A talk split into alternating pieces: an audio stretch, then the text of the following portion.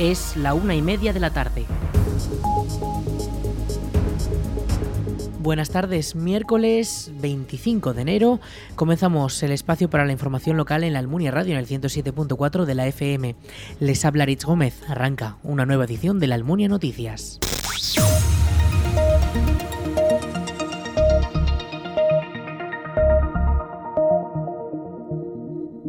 Este pasado domingo el Club Deportivo La Almunia fue derrotado frente a la Sociedad Deportiva Huesca en la decimoctava jornada del Grupo 17 de la Tercera División.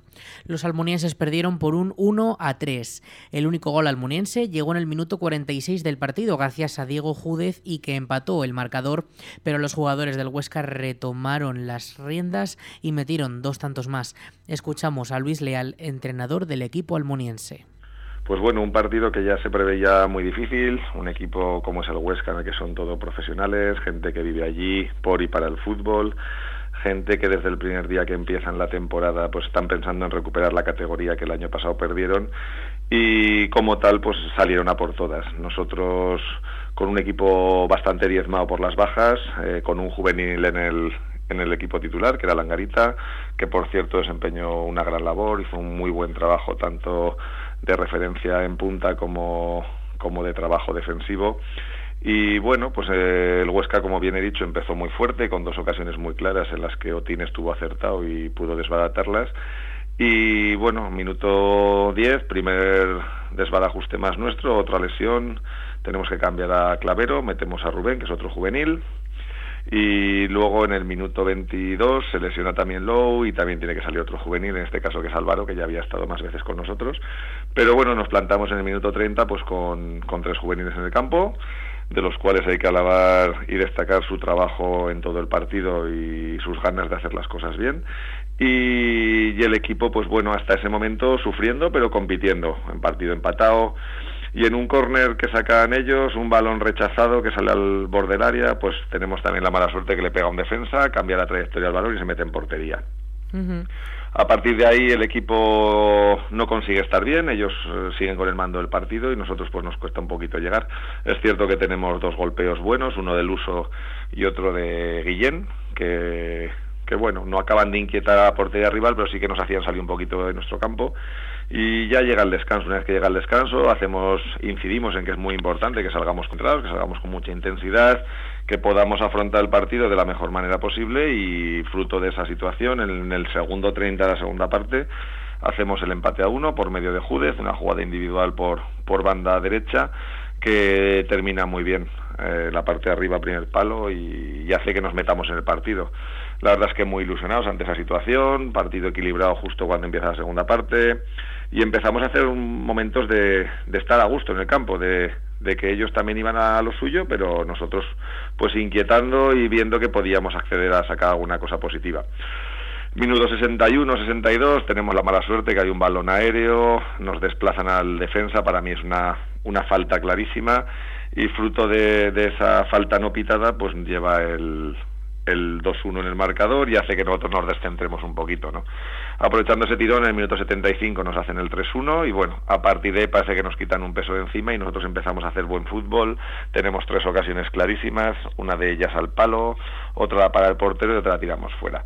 Pero bueno, eh, siendo conscientes que el resultado no nos, no nos favorece para nada, eh, hay que destacar las cosas buenas. El equipo sigue compitiendo en situaciones muy adversas. Los juveniles que suben con nosotros hacen un papel muy bueno y muy importante porque los necesitamos para acabar la temporada. Y bueno, el equipo siempre compite en todas las situaciones, así que digno de alabar la, el trabajo de todos. La derrota mantiene al equipo de la Almunia en la última posición, el número 16 de su grupo, con 8 puntos en total y cada vez más alejado del resto de equipos, pues estos mantienen un mínimo de 4 victorias, mientras que los almunienses solo llevan una. La temporada comienza a complicarse seriamente para el equipo almuniense y su próximo partido será el próximo sábado 28 de enero, en la jornada número 19 frente al Club Deportivo Robres y se disputará en el Tenerías de la Almunia.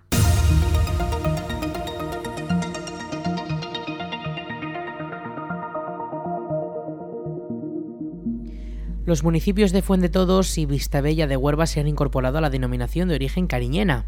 Ambas localidades incorporan su territorio a la zona de producción y elaboración de los vinos que se venden bajo la marca de la denominación. La ampliación supone un total de 16 pueblos los que pueden utilizar la marca, dos de ellos en la comarca de Valdejalón como Almonacid y Alpartir. Se trata de la primera ampliación de la demarcación de la historia de la denominación de origen.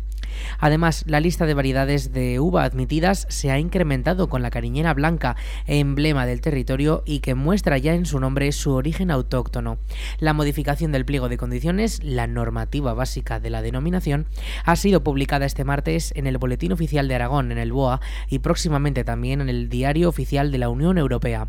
La inclusión fue solicitada por los dos municipios y el Consejo Regulador la presentó al Departamento de Agricultura del Gobierno de Aragón tras un estudio del territorio que demostró que los terrenos de los dos núcleos comparten las características edafológicas y climáticas del resto de la zona geográfica de la denominación, por lo que presentan óptimas condiciones para la producción de los llamados vinos de las piedras.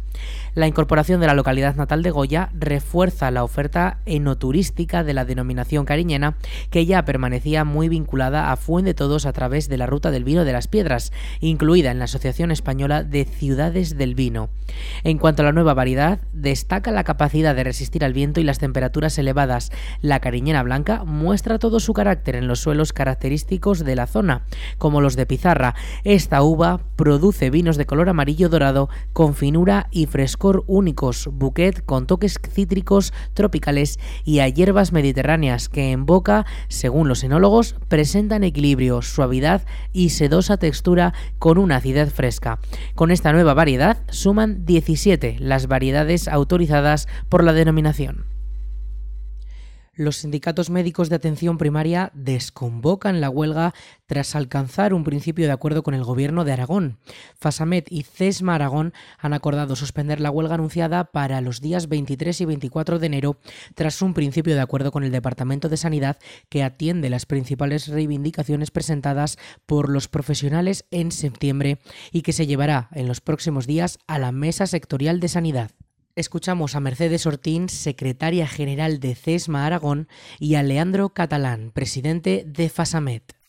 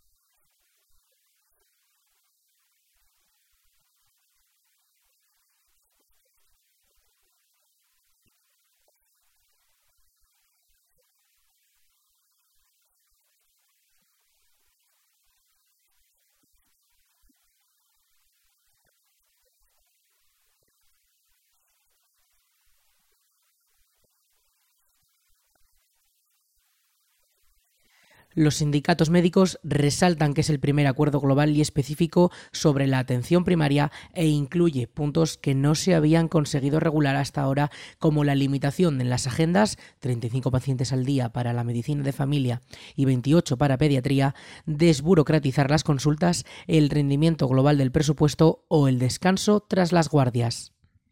La Concejalía de Cultura y Participación Ciudadana ha informado de que ya están a la venta los bonos de la tercera edición del Festival de Teatro de la Almunia Luis de los Ríos. Estas entradas pueden adquirirse en la web aragontickets.com con un descuento del 20% sobre el precio total de la suma de los precios de las obras. Además, los días 31 de enero y 3 de febrero a las 7 de la tarde tendrá lugar la venta de bonos en las taquillas del teatro. Toda la programación puede seguir a través de las redes de Cultura La Almunia, arroba Artmunia, o también en la web municipal, laalmunia.es. La Biblioteca de la Almunia acogerá el último viernes de enero un nuevo encuentro con los autores. En esta ocasión, la escritora que visite la Almunia será Carmen Santos, autora de obras como La cara oculta de la luna o Un jardín entre viñedos, y que vendrá a hablar sobre su último trabajo, Flor de Arrabal, una obra sobre una mujer que supo luchar contra el destino para convertirse en una estrella del espectáculo a principios del siglo XX. Los asistentes que quieran participar junto a los miembros del Club de Lectura de la Almunia tendrán la oportunidad de conversar con ella sobre sobre sus obras. La cita será el viernes 27 a las 8 de la tarde en la Biblioteca de la Almunia. El Ayuntamiento de la Almunia ha informado de que la próxima renovación del Documento Nacional de Identidad se podrá realizar el próximo viernes 3 de febrero. Los interesados podrán hacerlo de 10 a 11 y media de la mañana en el Salón de Plenos del Ayuntamiento de la Almunia. Para poder renovar el DNI es necesario pedir cita previamente en las oficinas municipales o llamando por teléfono al 976 600 076. El horario de atención al público es de 10 de la mañana a 2 de la tarde. Repetimos el teléfono 976 600 076.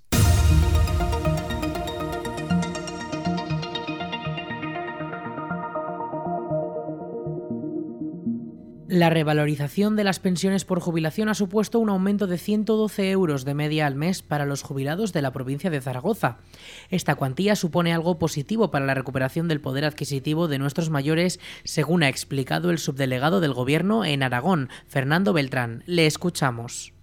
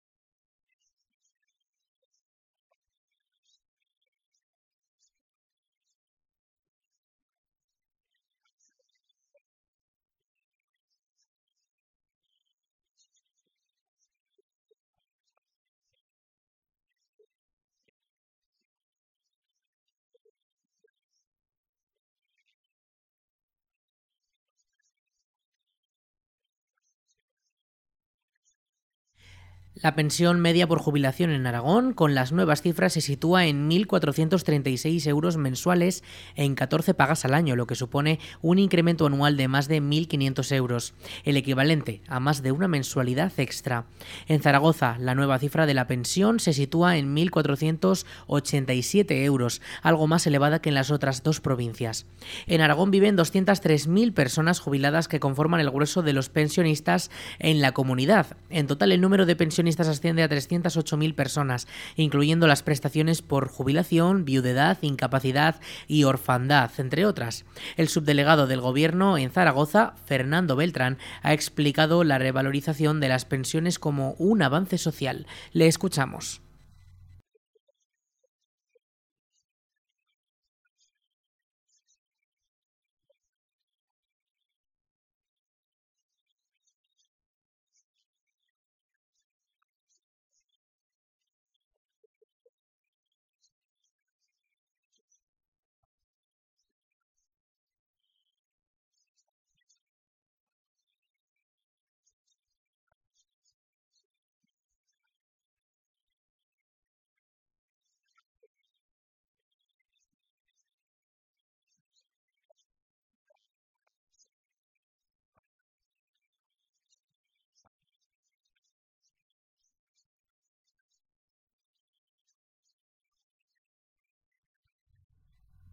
Durante los próximos días todos los pensionistas recibirán una carta en la que se explica cómo les afecta esta revalorización.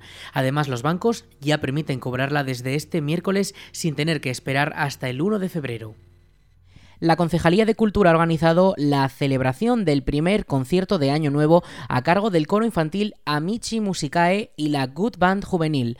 El evento será el próximo sábado 28 de enero a las 8 de la tarde en el Salón Blanco de la Almunia y consiste en un concierto de gran formato destinado a todos los públicos que quieran asistir. El precio de las entradas es de 3 euros y medio y ya pueden adquirirse de manera anticipada en aragontickets.com y una hora antes también en las taquillas del Salón Blanco de la Almunia. Recuerden, el sábado 28 a las 8 de la tarde, concierto del coro juvenil Amici Musicae y la Good Band juvenil en el Salón Blanco. Entradas ya a la venta.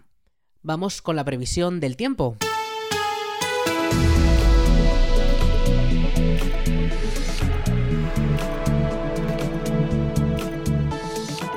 En cuanto al tiempo, durante esta noche hemos podido ver algunos copos de nieve que durante esta mañana cubrían esos coches que podíamos ver por la calle, aunque eso sí ha sido muy poca cantidad y simplemente ha sido algo anecdótico, que podría volver a repetirse también de nuevo esta próxima noche, ya que tendremos una mínima de 1 grado y una máxima de 10 grados durante el día de hoy y también durante el día de mañana. Esta noche hemos alcanzado hasta los menos 3 grados los 3 grados bajo cero, lo que ha supuesto que esas precipitaciones sean en forma de nieve. Como les decimos, esta noche podría volver a repetirse según la Agencia Estatal de Meteorología, ya que la cota de nieve podría descender hasta los 500 metros. Para hoy por la tarde tendremos cielos algo cubiertos, pero sin probabilidad de precipitaciones. Esto será por la madrugada. Y luego mañana, jueves 26 de enero, tendremos cielos despejados por el día, pero eso sí que alguna nubosidad. Y ya de cara al viernes y el fin de semana no se esperan precipitaciones y las temperaturas seguirán siendo prácticamente las mismas, aunque podrían bajar unos cuantos grados más.